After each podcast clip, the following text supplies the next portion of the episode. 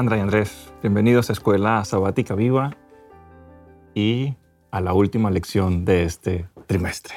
Me está entrando la nostalgia, ¿eh? Gabriel, Sandra. Es que ya somos familia prácticamente, ¿eh?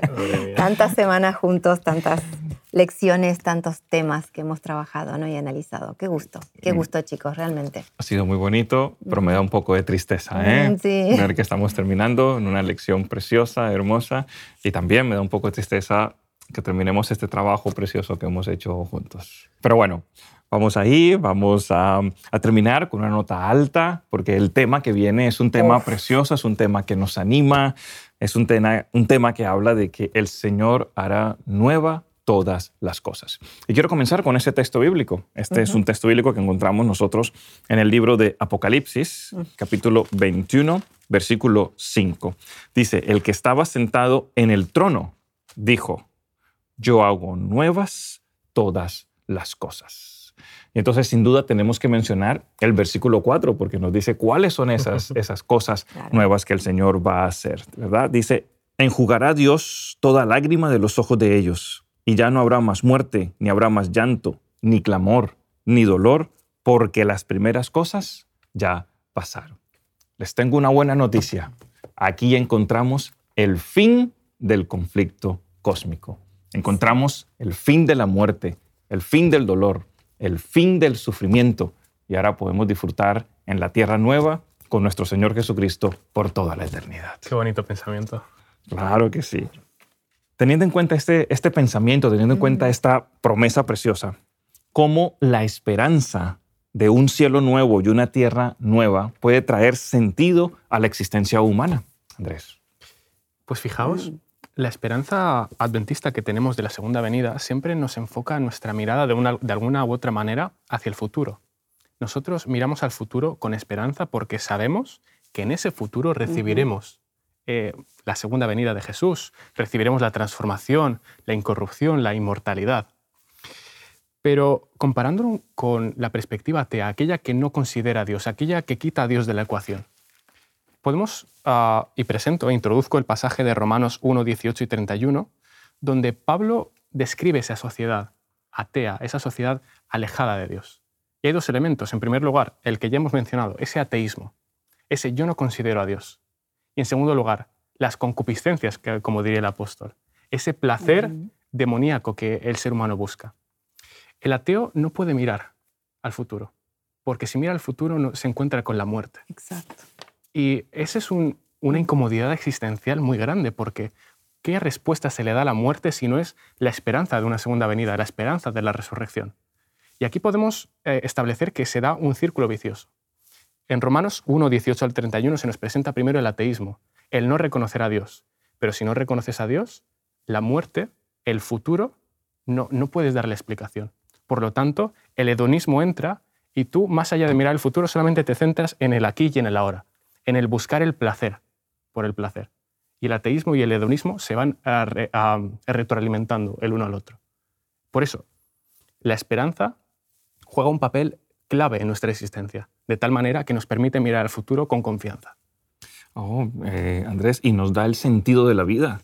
O sea, nosotros hoy, con las diferentes circunstancias, con las complicaciones que tenemos, con el sufrimiento que observamos como tal, vamos hacia adelante con la fe en la resurrección de nuestro Señor Jesucristo y porque sabemos que esa resurrección nos garantiza a nosotros la vida eterna. Y eso hace parte de esta esperanza que nosotros tenemos. Pero si no, la persona, como decías tú, que no cree en Dios, ¿verdad? Que mm, le da igual si está aquí. eh, quiero decir, la vida que tiene, lo que le pasa en la vida, pues simplemente son cosas fortuitas. Cuando le pasen cosas difíciles, complicadas, ¿de qué te agarras? Me estaba acordando cuando hablaba eh, Andrés de Sartre, un, un escritor Sí. ateo, totalmente ateo, y en la obra, no sé si la has leído, La náusea. Fíjense el título de la obra, La náusea, porque si quiere hablar de algo más allá, ¿qué hay? No hay nada, es, es la náusea, es, La- no hay nada. Apunto la obra en mi lista de espera. Apúntala, apúntala, porque está, está bueno. Bueno, está bueno desde, desde el punto de vista literario, ¿no? Eh, desde la perspectiva de él es muy triste. Pero nos permite reflexionar, ¿no? Porque le damos más valor a la Biblia todavía. Totalmente, porque no, no, no hay nada desde el ateísmo de que agarrarse. Y nosotros tenemos tanto, tanto para eh, para ilusionarnos, para llenarnos de esperanza. Eh, se nos describe cómo va a ser eh, esta tierra hecha nueva, cómo, cómo van a ser todas estas cosas nuevas que va a hacer el Señor. Si vemos un poquito aquí en, Isaías 65, se menciona la descripción de una tierra, pero esta es la tierra terrenal, o sea, se está hablando de una tierra donde va a estar la renovación, realizada por Dios, pero no es la tierra nueva. Se puede interpretar con una visión escatológica, pero no es esta. Si leemos un poquito, acá vamos a encontrar muerte, va a haber elementos que en la tierra nueva no van a estar. Eh, leo salteando algunas frases. Dice, porque aquí que yo crearé nuevos cielos y nueva tierra, de lo pasado no habrá memoria, más adelante, más os gozaréis y os alegraréis para siempre en las cosas que yo he creado.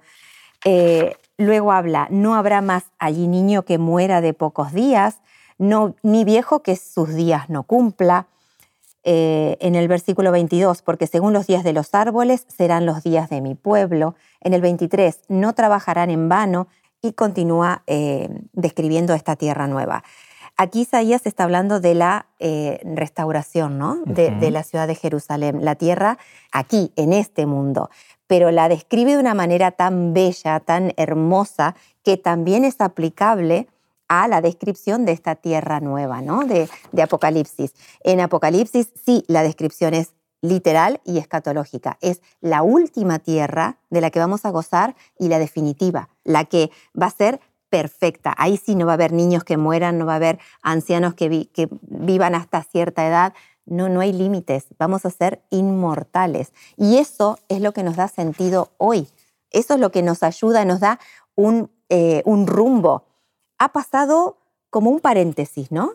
Mm, eh, un paréntesis que costó la ejecución de todo un plan divino, un paréntesis que costó la muerte del mismo Hijo de Dios y un paréntesis que nos garantiza que tenemos vida eterna. Un paréntesis que en comparación con toda la eternidad se nos hará... Será un paréntesis, ahora no. Ahora que estamos dentro del paréntesis es toda nuestra vivencia, ¿no? Pero estamos rumbo al final, estamos rumbo al cierre de este paréntesis. Y eso es lo que nos tiene que dar sentido y, ese sentido de misión, ese sentido de dónde estoy aquí, ahora y qué tengo que hacer para que este paréntesis finalice. Cuando nosotros observamos en las Sagradas Escrituras que Dios colocó a Israel, ¿verdad?, en el medio de las naciones para que fuera una luz para todas las naciones, era con el interés de que tuvieran la oportunidad de conocer a Dios, pero también para que adoraran a Dios. Ese principio de adoración era claro, no tendrás otros dioses ajenos delante de mí. Cuando estemos en la nueva Jerusalén, cuando estemos en la nueva tierra, qué felicidad será para nosotros adorar a Dios. Vamos a tener la oportunidad de verlo y de adorar su santo nombre. Sandra, ¿qué significa que en la Nueva Jerusalén los santos estarán en el templo de Dios? Realmente trato de imaginarlo y no puedo. No puedo. Eh, he visto imágenes, eh, bueno, muchos artistas se han inspirado en la Biblia y en, en lo que describe sobre la Nueva Jerusalén, pero creo que va a superar todas nuestras expectativas, ¿no? Pero eh, va a seguir existiendo esa función original del santuario en el sentido de alabanza. Vamos a tener un lugar, un templo en donde iremos sábado en sábado, ¿no? A, a adorar a nuestro Dios. Allí estará el trono de Dios. Qué fuerte. El creador, el creador del universo va a venir y va a instaurar su templo, va a instalar su templo aquí. Realmente es es eso lo que más vamos a anhelar, ir a ese trono, a ese templo de Dios, a adorarlo. Vamos a estar en constante alabanza delante de la presencia de Dios, adorando su santo nombre. Yo quiero hacerles una, una pregunta que me parece interesante. En Apocalipsis 7 dice que una gran multitud de todas las naciones, tribus, pueblos y lengua vinieron a adorar a Dios. ¿Qué conexión podemos tener o podemos encontrar con respecto al mensaje del primer ángel de Apocalipsis capítulo 14, versículo 6? Es interesante porque mm, hace la misma secuencia, la misma descripción de personas, ¿no? que implica mucha gente. ¿Sí? Mucha gente. Este mensaje que predica el primer ángel, si es aceptado, por toda nación, tribu, lengua y pueblo, esas naciones, tribus, lenguas y pueblos estarán en el templo de Dios, en la nueva Jerusalén, adorando todos juntos a su Dios. Cuán importante es predicar, porque esa multitud que recibirá el mensaje predicado será la misma que estará delante del trono de Dios.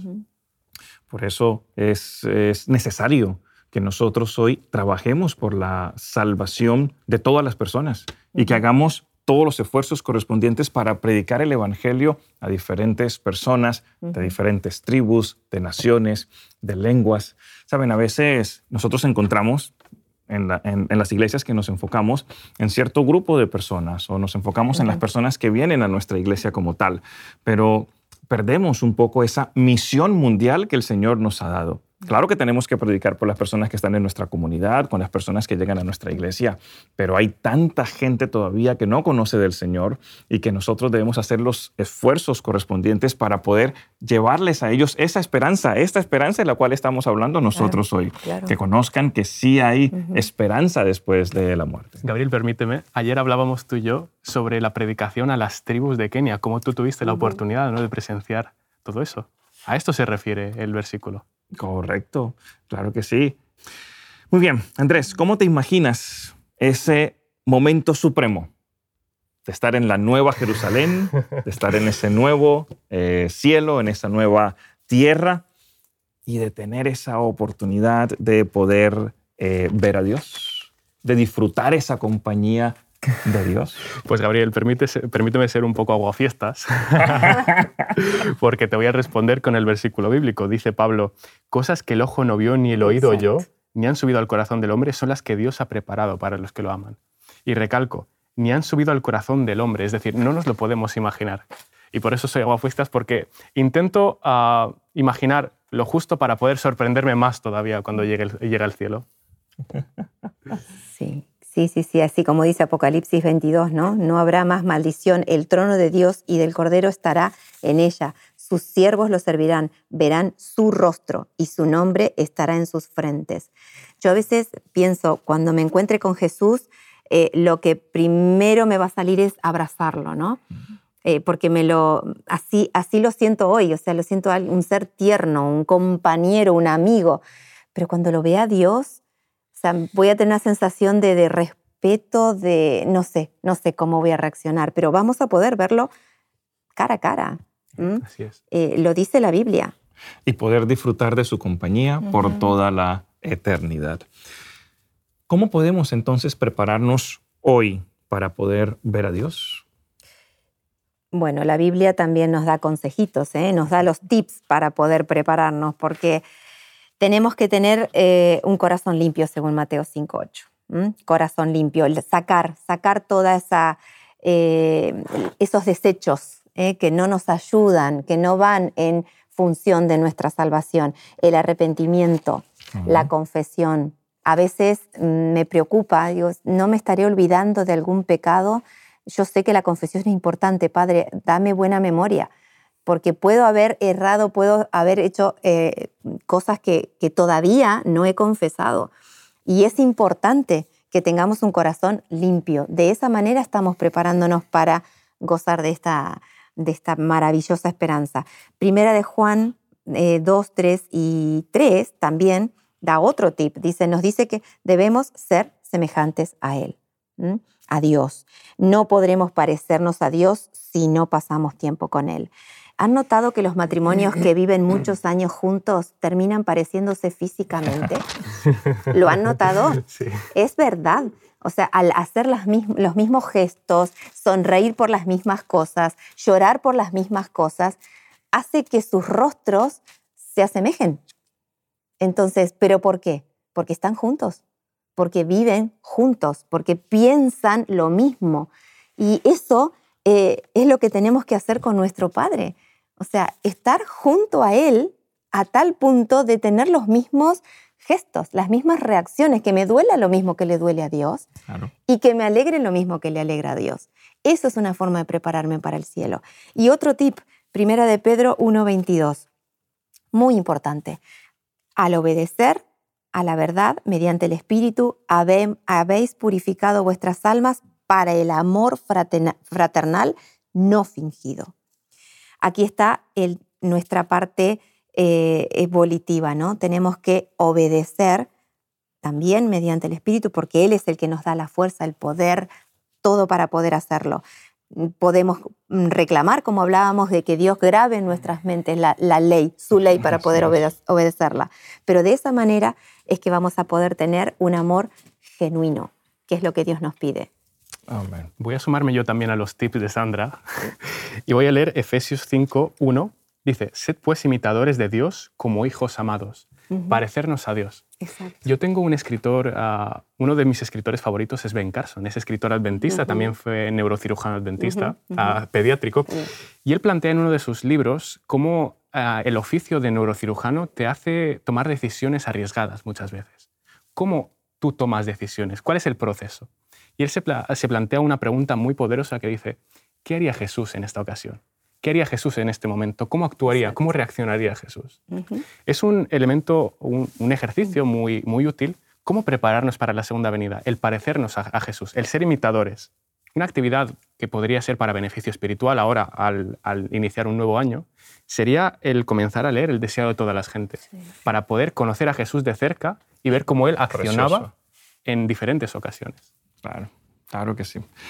Todos los días tenemos la oportunidad de acercarnos a Dios, de conocerlo mejor, de poder comprender su voluntad para nuestras vidas. Saben, Sandra y Andrés, lamentablemente nosotros vivimos en un mundo que está en caos, en un mundo donde encontramos la muerte a la vuelta de la esquina, donde vemos mucha gente, muchas comunidades sufriendo.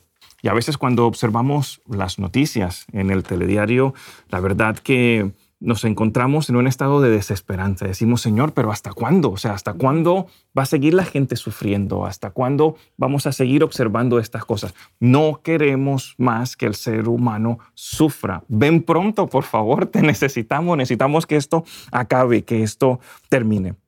¿Qué consuelo y esperanza pueden traernos algunos pasajes de la Biblia en medio de las pruebas y de los sufrimientos de este mundo actual? De pronto alguno de los televidentes que nos está viendo en este momento está pasando por un momento difícil, por un momento complicado, donde no ve la luz al final del túnel. ¿Tenemos algún texto que podamos compartirle? Yo tengo aquí uno preparado. Y recordemos que la muerte es una prueba, porque la muerte lleva al duelo, ese proceso emocional, esa tristeza profunda que sentimos cuando perdemos a alguien querido. Pero dice la Biblia en 1 Corintios 10, 13, no os ha sobrevenido ninguna tentación, ninguna prueba, ningún sufrimiento que no sea humano, pero fiel es Dios que no permitirá que seáis tentados más de lo que podéis resistir, sino que, sino que proveerá también juntamente con la tentación, con la prueba, la vía de escape para que podáis soportar. La salida. Todo está en control de Dios. Dios permite. Dios no permitirá nada en tu vida que no venga acompañado de una vía de escape. Dios mostrará su poder en tu vida, incluso en la prueba. Y yo tengo Isaías 25:8, destruirá la muerte para siempre y enjugará Jehová el Señor las lágrimas de todos los rostros y quitará la afrenta de su pueblo de toda la tierra, porque Jehová lo ha dicho. Y lo que dice Jehová lo cumple. Lo hemos visto a lo largo de toda la Biblia. Entonces, Él va a enjugar toda lágrima, Él va a, a de erradicar para siempre el dolor, el sufrimiento y la muerte. Amén, amén, amén. Bueno, Andrés y Sandra, estamos llegando al final de las lecciones de escuela sabática. Preciosas, potentes, lindas, donde sin duda estuvimos analizando la situación de la muerte, lo que es la muerte, pero no nos quedamos solo en la muerte, sino que reconocemos en las Sagradas Escrituras la promesa de la resurrección y por lo tanto la promesa de la vida eterna o de la inmortalidad que el Señor tiene preparado para cada uno de nosotros. Yo quiero preguntarles, así a manera de, conclusión, no solo de la lección número 14, sino en general de este trimestre, qué elementos os llamaron la atención y qué palabras y cuáles palabras de esperanza nosotros podemos compartir con aquellas personas que nos están escuchando. Yo lo que quiero compartir es que eh, es tan generalizado el tema de la inmortalidad, está mm, o sea, nos atraviesa desde todos los ámbitos, que hasta cuando respiramos estamos respirando inmortalidad del alma. Entonces mi, mi gran preocupación y mi recomendación es, eh, dejemos de creer en esto. Hasta en chistes lo vemos. No, dejemos de creer en esto. Sí vamos a ser inmortales, sí vamos a tener inmortalidad, pero, pero vamos a la verdad. Esa inmortalidad de la que están eh, pensando de eh, almas que están deambulando por allí, no los hace feliz, pues piensen en la verdadera inmortalidad que vamos a tener cuando Jesús venga. Y estoy pensando en todos los amigos, en todas mis compañeras, mis colegas que piensan y que creen que sus fallecidos están por allí. En ellos estoy pensando. Eh, sus fallecidos están descansando, están en un sueño profundo y el Señor los va a, despertar cuando venga a resucitarlos. Eh, más que nada, mm, estoy pensando y enfocándome a, estas personas. Amén, amén, amén. Muchísimas gracias, Sandra, por mencionar eso. Andrés. Yo estaba, me estaba acordando de una de las frases de una profesora que tuve en la universidad. Ella escribió un manual que nos, nos dio para estudiar y en un capítulo hablaba de la muerte. Era una profesora que no creía en Dios, pero que, dije, que dijo una cosa que, que, me sorprendió. La muerte es la gran olvidada de nuestra sociedad. Parece que nadie piensa en la muerte, pero todo el mundo va a llegar a ella. Hemos hablado de, este sufrimiento tan feroz en nuestras vidas durante todo este trimestre. Y quiero presentar la muerte como un punto de inflexión en el que el ser humano puede escoger vida eterna, puede escoger la esperanza. La muerte puede ser un momento en el que tú puedas decidir. Dice Deuteronomio 30, 15, mira que yo he puesto delante de ti hoy la vida y el mal, perdón, la vida y el bien, la muerte y el mal. Yo hoy, yo hoy delante de mí tengo muerte y vida, bien y mal. Y el Señor me permite, dándome libertad, escoger entre estas, entre estas dos. La psicología, en estos años de pandemia hemos visto cómo hemos sufrido mucho. Hemos visto cómo el sufrimiento y el dolor son están presentes en nuestra vida.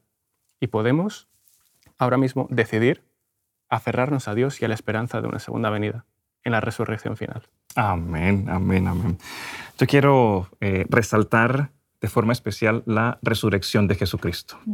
La resurrección de Jesucristo ganó la batalla a la muerte. La resurrección de Jesucristo nos asegura también la vida eterna.